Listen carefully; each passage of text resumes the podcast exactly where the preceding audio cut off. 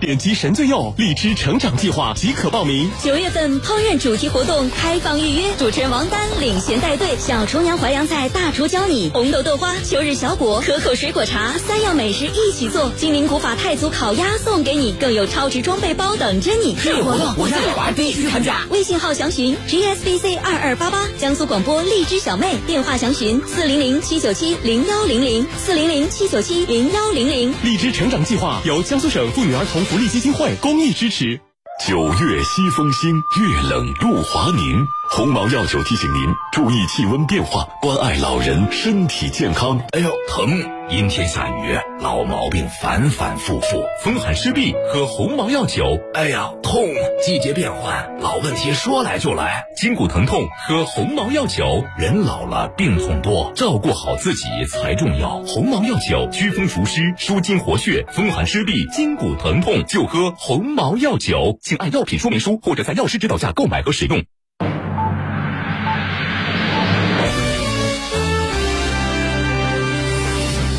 站在中心，放眼世界，资讯全天候，新闻第一台，江苏新闻广播。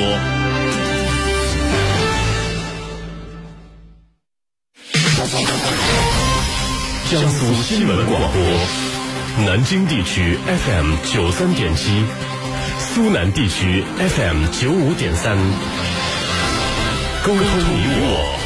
评论天下，接下来为你带来的是大林评论。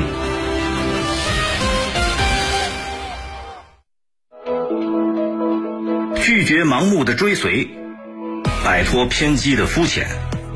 大林评论，我们一起用信念守护良知，用理性解读真相。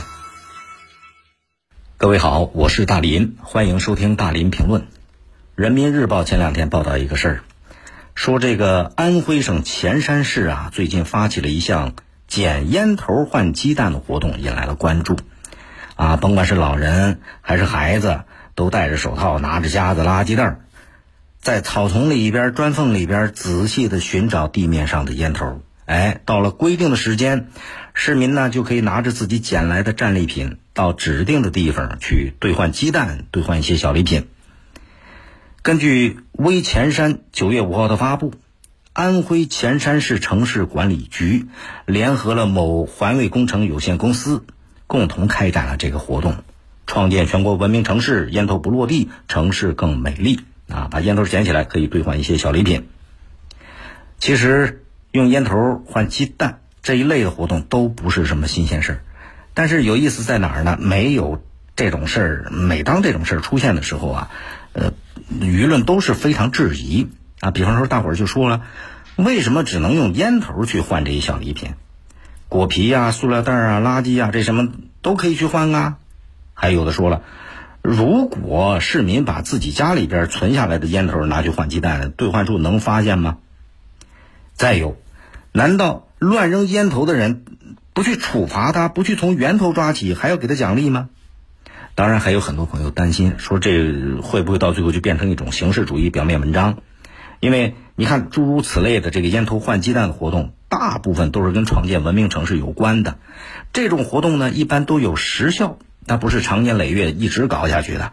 啊，比方说这次潜山市，它这个烟头换鸡蛋呢，就两个月的时间，过了这俩月，你再捡烟头，没人给你换鸡蛋了。所以很多朋友对这种行为不太理解。虽然说这一类的活动大伙儿都有疑问，但是你要仔细琢磨琢磨啊，好像也不是一无是处。你就说这个遏制乱扔烟头的现象，其实作为职能部门，他们也知道得从源头抓起，啊，得加大惩处的力度、处罚的力度。但是问题在哪儿？你很难抓现行。一般乱扔烟头的人，他都是在无人监管的情况下，随手就把它扔出去了。当然，也有极个别的。城管队员在旁边，环卫工人在旁边，他也无所谓，垃圾烟头也就随便扔了。但是那毕竟是极少数的现象，所以呢，对于乱扔烟头的这种人，即便有相关的处罚规定，可是你很难落实。城管人员这执法人员是有限的，环卫工人也是有限的，你盯着他，很难能够起到很好的缓解的作用，更别说杜绝了。当然，这些年咱们一直从道德上是吧进行规劝，是吧？希望大家要文明，不要乱扔烟烟头，希望这种现象能够有所改观。但实际效果也不咋，因为你看那个好多标语，啊，禁止乱扔烟头，有人在标语旁边乱扔的，是吧？都看得到。还有呢，不少地方也出台了比较严厉的处罚规定，乱扔烟头啊，罚多少多少钱。但但是也给大家带来一种说这罚款能罚出文明吗？所以问题就来了，罚款罚不出文明，光靠道德约束去宣传、去劝别扔烟烟头，这种根深蒂固的陋习，它很难在短期内见效，管理者也没办法了。你无论是规劝他，无论是处罚他，这说起来挺容易，具体到执行层面，也不是那么简单。你看这个安徽潜山，他把这种处罚和劝诫用换换就用奖励的方式来替代，拿烟头换鸡蛋，是不是？当然，对于这个当地有关部门来讲啊，他推出这个举措呢，是为了文明创建。但是某种程度上看，它也是一种无奈的选择。自从潜山市九月份开展了两次烟头兑换鸡蛋的活动以来，媒体报道说，当地啊两个站点已经收集到了大概两百多斤的烟头。那在这之前，当地的城管啊、环卫公司啊，难道就没有劝阻过那些乱扔烟头的行人吗？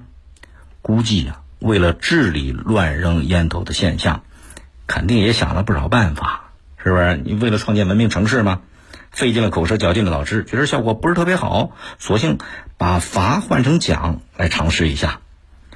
当然啊，你指望两个月的活动，两个月里边拿烟头换鸡蛋就能彻底改变一些人乱扔烟头的陋习，这想法也是很单纯的。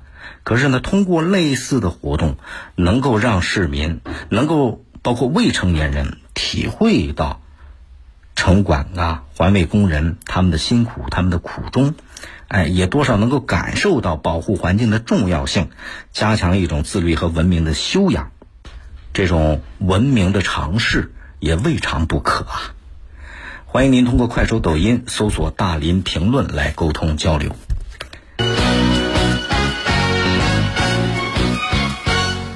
这个。法制日报报道一件事儿，说是养猫的一位猫主人袁先生，这两天着急的不得了，因为他养的那个宠物猫咪，两岁的猫咪，这几天是上吐下泻，怎么办呢？抱这只猫飞奔到宠物医院，一检查，医生说了，为什么这猫上吐下泻？吃的那个猫粮有问题，导致结肠炎了，得定期复查。重要的是猫粮得更换了。生活当中有不少养宠物的朋友。跟这个袁先生有类似经历的恐怕也有不少。这些年，咱们国家宠物市场发展的非常快，呃，很多问题也随之而来了。这个今年上半年，全国消协组织受理宠物类的投诉六千六百一十七件，同比增长了百分之八十九点一七。这里边，宠物食品安全问题成为消费者投诉的主要问题。实际上，因为宠物食品安全引发宠物生病甚至死亡的事儿，媒体报道了不少。啊，今年上半年，好些这方面的这个话题都登上热搜了。什么近百只猫咪，呃，这个近百只猫咪疑似食用某品的，嗯，这个猫粮之后死亡，还有什么猫粮导致了两百三十只猫中毒等等。多个品牌因为宠物食品安全的问题，给推上了风口浪尖儿。那宠物食品的安全问题主要集中在哪些方面呢？宠物食用之后出现不适甚至死亡，包括产品变质、混有异物，还有网购平台店铺售假等等情况。甚至一些宠物食品的包装上就有问题啊，比方说生产日期印刷错误，保质期内栏都有空白的，你不知道是不是三无产品了。艾瑞咨询发布的《二零二一年中国宠物食品行业研究报告》说。当前我们国家宠物食品行业市场规模达到了人民币一千三百三十七亿元，预计二零二五年宠物食品市场规模有望达到两千四百一十七亿元，这是一个相当庞大的市场。宠物经济发展很快，新兴品牌也不断涌现，这里边行业竞争啊非常激烈，优质的宠物食品供应链成了稀缺资源。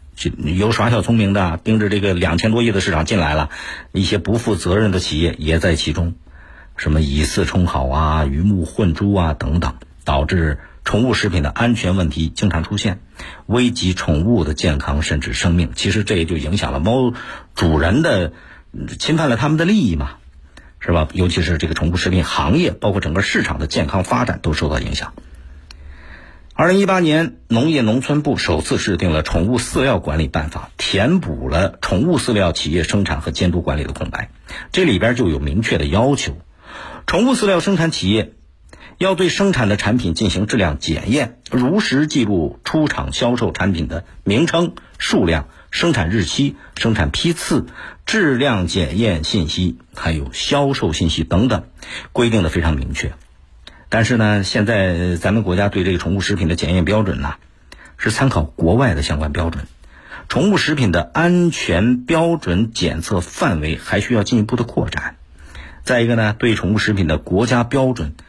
这个都，这个国家标准它是推荐性的，什么叫推荐性的？法律上没有强制力，所以保障宠物食品的安全，需要建立更完善的制度体系，从生产、加工、质量检测方方面面形成有力的国家标准和监管规范。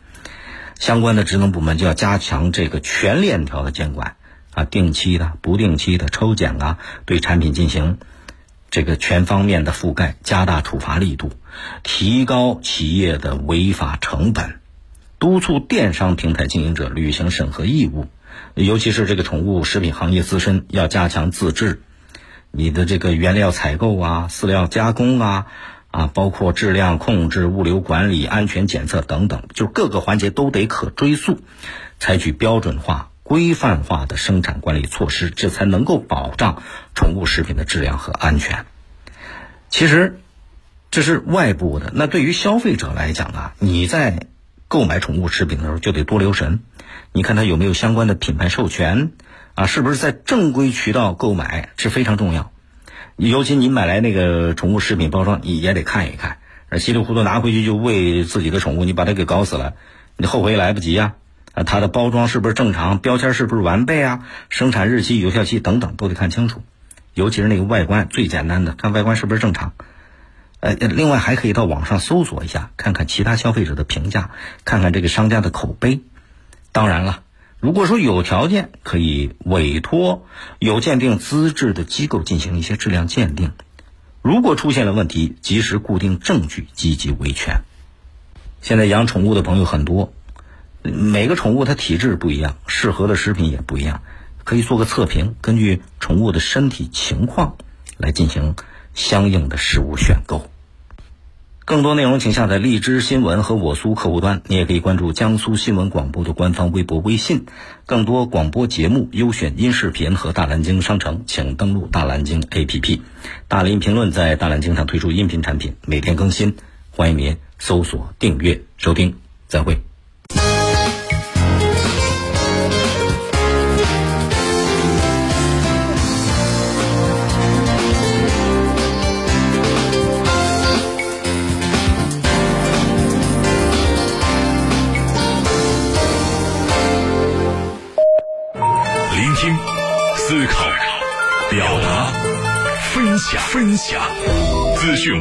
处不在，新闻创造价值。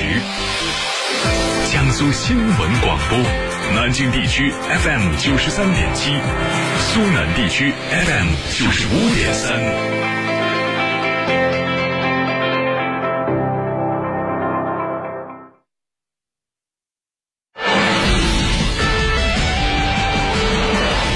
站在中心。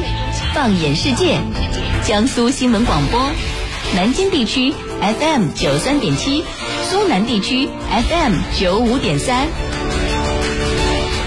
紫金山下，月牙湖畔，双国将巨著，建面约一百一十八至一百七十平米改善人居藏品，中山风景大师意境美学示范区启幕在即，敬邀亲临中山风景八五二零零八八六。上网课、盯电脑，孩子护眼很重要。关公为好视力护眼专项基金携手江苏新闻广播，为孩子眼健康。